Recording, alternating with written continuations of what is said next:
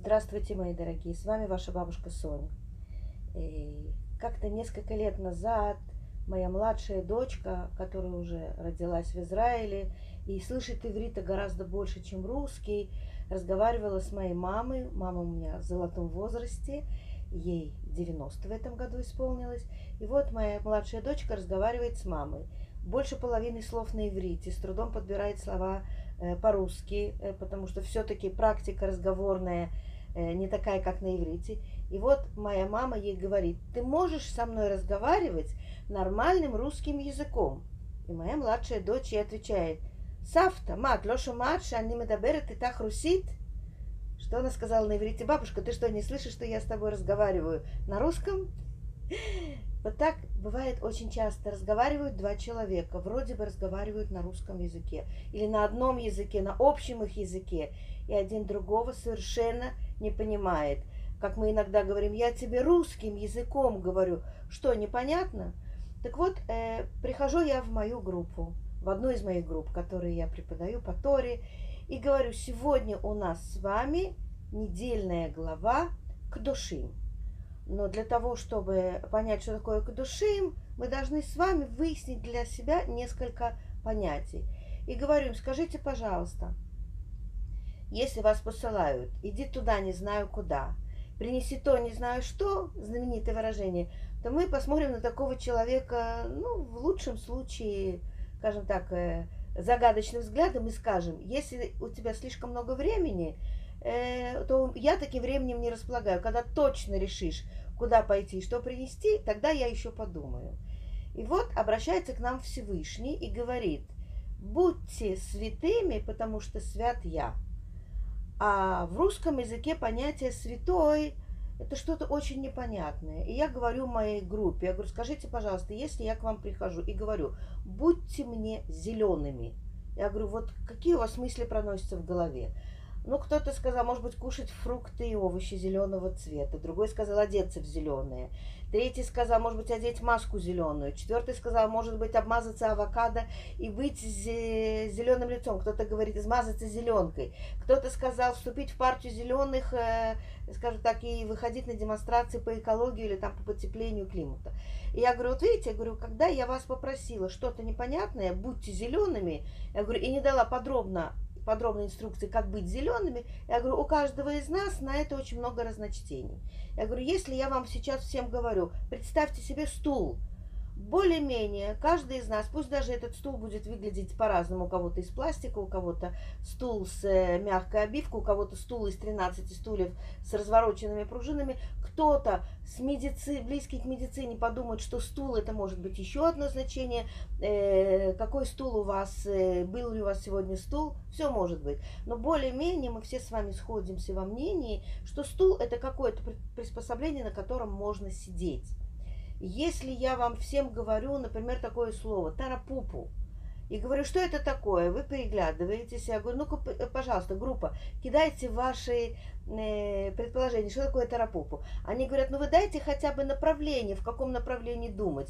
Я говорю, о, я говорю, какие направления могут быть? Может быть, это географическое название. А если, например, я вам даю географическое название, то может быть это река, может быть это остров, а может быть это э, какое-то племя, которое живет. Но если я вам говорю, что это связано с гастрономией, я говорю, вам опять-таки нужно какое-то направление. Если это с, гастроном, с гастрономией, что это? Фрукты, овощи, может быть это какой-то соус, может быть это какой-то вид блюда, мясо. Я говорю, но если я вам скажу, что это вид горького шоколада, то у вас сразу в голове тарапупу это вид горького шоколада, это к примеру. Я говорю, вот я вам кидаю в группу слово «святой». Пожалуйста, скажите, какие ассоциации у вас на слово «святой»? Э, практически вся группа пришла к выводу, что в нашей, перед, перед нашим мозгом картинка, в нашем мозгу картинка. Человек с нимбом над головой. Я говорю, ну а кого мы называем святым? Они говорят, ну вот можно сказать, вот когда я говорю, вот этот человек святой – они говорят, ну это человек, который поступает, ведет себя или живет не так, как живут другие. Я говорю, о, я говорю, первое, э, говорю, такое разумное объяснение. Я говорю, скажите, пожалуйста, если я вам скажу доброта, какую картинку вы видите перед мысленным взором? Ну, кто-то сказал, э, э, мама э, обнимает ребенка, кто-то говорит, протягивает э, помощь нищему, там какую-то монету опускает, доброта. Кто-то говорит, переводит старушку через дорогу, кто-то сказал, кормит собаку или прижимает котенка к груди. Я говорю, да. Я говорю, то есть само по себе слово доброта, оно немыслимо без образа какого-то человека. То есть доброта для того, чтобы мозг э, э, узнал, что это такое, мы обязаны какой-то поступок прикрепить, приклеить к какому-то человеку. И если мы говорим доброта, то доброта сама по себе это не какой-то предмет или это не какое-то явление, это именно поступок одного человека по отношению к другим, к окружающим его объектам, людям, животным, может быть, даже, там, скажем так, растениям и так далее. Так вот, я говорю, э, представьте себе, что такое святой. Святой, понятно, что это, что это какой-то человек. А вот что делает святой? Вот нам Бог Всевышний просит нас, чтобы были святыми. Более того, называет нас святым народом. И говорит, потому что я, потому что я свят. А дальше я говорю, что вы предлагаете? Вот как быть святыми?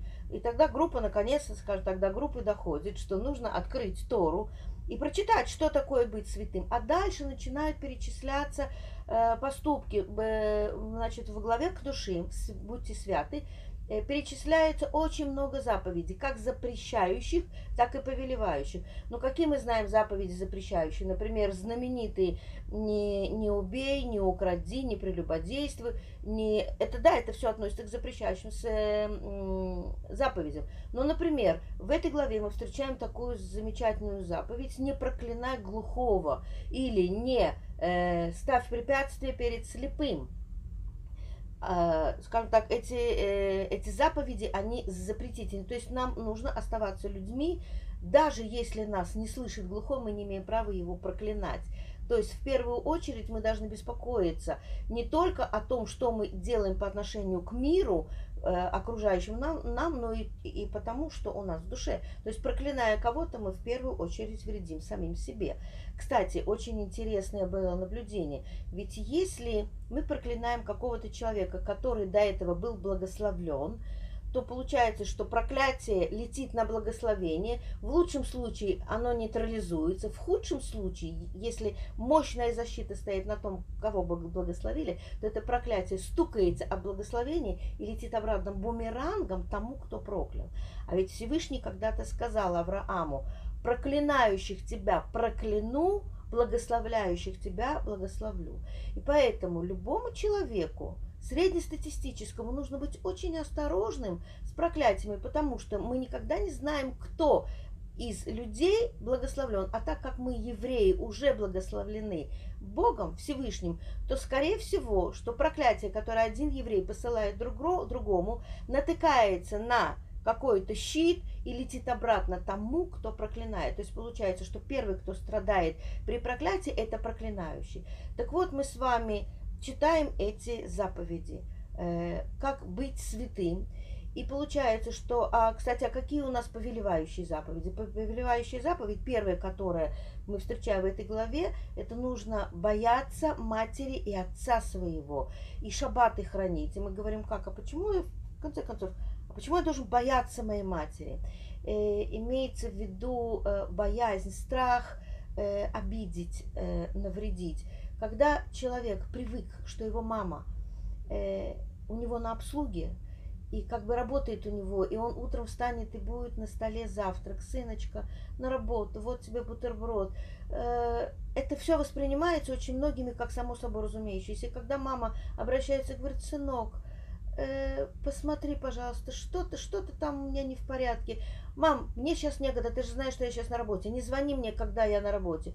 Мы настолько привыкаем, что мама всегда рядом, что мы иногда кидаемся нашими родителями, особенно если они уже старенькие, особенно если они э, где-то в нас нуждаются беспомощные, и в это время происходит переход той невидимой грани, когда мы можем наших родителей обидеть.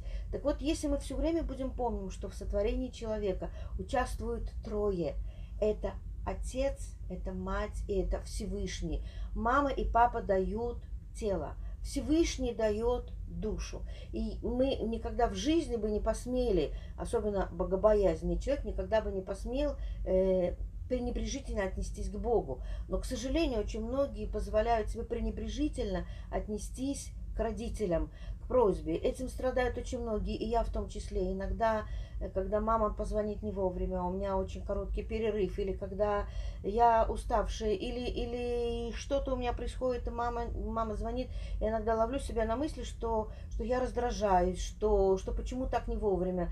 Потом начинаю себя грызть, потом начинаю себя корить, потом звоню маме и прошу у нее прощения, говорю, мам, я не должна была так сказать, извини за мой раздражительный тон. Этим страдают все. Так вот, это первое, что нас приближает к святости, это отношение к родителям, страх перед мамой, страх перед папой. Не дай бог я обижу моих родителей. А родители, как правило, об этом не говорят. Они, они глотают обиды, молчат и все прощают нам, потому что они нас очень-очень любят. И вот чем больше они нас любят, тем больше мы можем их обидеть, потому что тот, кто больше любит, э, тот, тот, э, тот более э, не защищен от, э, от нашего вот этого.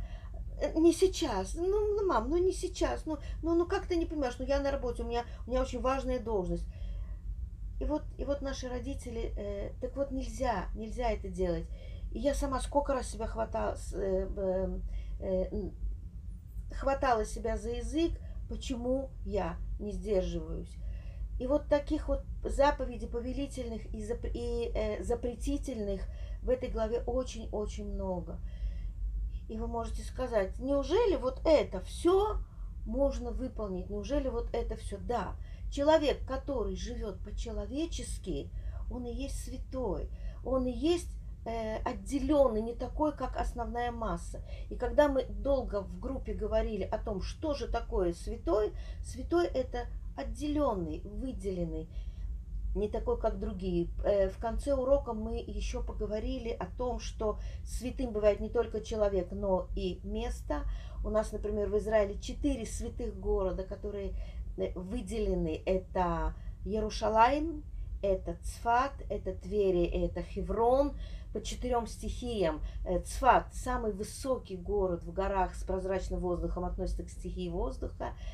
Тверия – Кинерет относится к стихии воды, Хеврон, в котором э, пещера Махпела и э, похоронены наши четыре пары э, наших праведных святых людей. Это Адам и Хавва, Авраам и Сара, Ицхак и Ривка и э, Яков и Лея. Это относится к э, стихии э, земли. И Конечно же, Иерушалаем относится к стихии огня, потому что огонь это самая нематериальная э, субстанция, которая почти не относится к нашему миру. Огонь всего, чего он, к чему он касается, он превращает это в самого себя. Чего бы огонь не коснулся, он, э, он до такой степени нематериальный, что все, чего касается огонь, превращается в такую же нематериальность. И еще, как можно узнать, почему Иерушалаем это стихия огня? Ну, во-первых, там стоял храм, там приносились огнепалимые жертвы Богу, святые.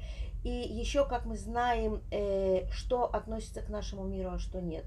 Если мы с вами берем э, материю, кусок хлеба, разделили половину и отдали другу, у нас осталось в два раза меньше. Еще отделили, у нас опять. То есть, с одной стороны, мы что-то кому-то даем, но у нас при этом остается меньше. А вот с огнем не так.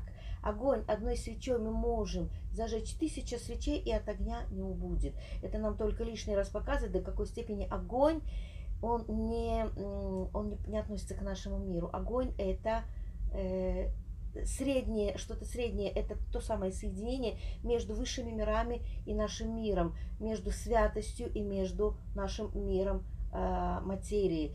И э, именно в Иерушалайме было вот это соединение огня и земли, э, святого и будничного. Мы еще выяснили, что, оказывается, бывает святым время, это шаббат, это наши праздники, и бывают святыми предметы, которые, с которыми нельзя обращаться как с обыкновенными предметами. Это книга Торы, этот филин. Э, так вот, нам нужно э, не забывать, что мы святой народ. Для того, чтобы быть святым народом, нам нужно соблюдать те заповеди, которые которые Бог повелел нам соблюдать. И будем тогда мы святы. И чтобы эта святость распространилась на весь мир, чего нам сейчас так, так не хватает. Будьте святы, потому что Бог свят. С вами была ваша бабушка Соня.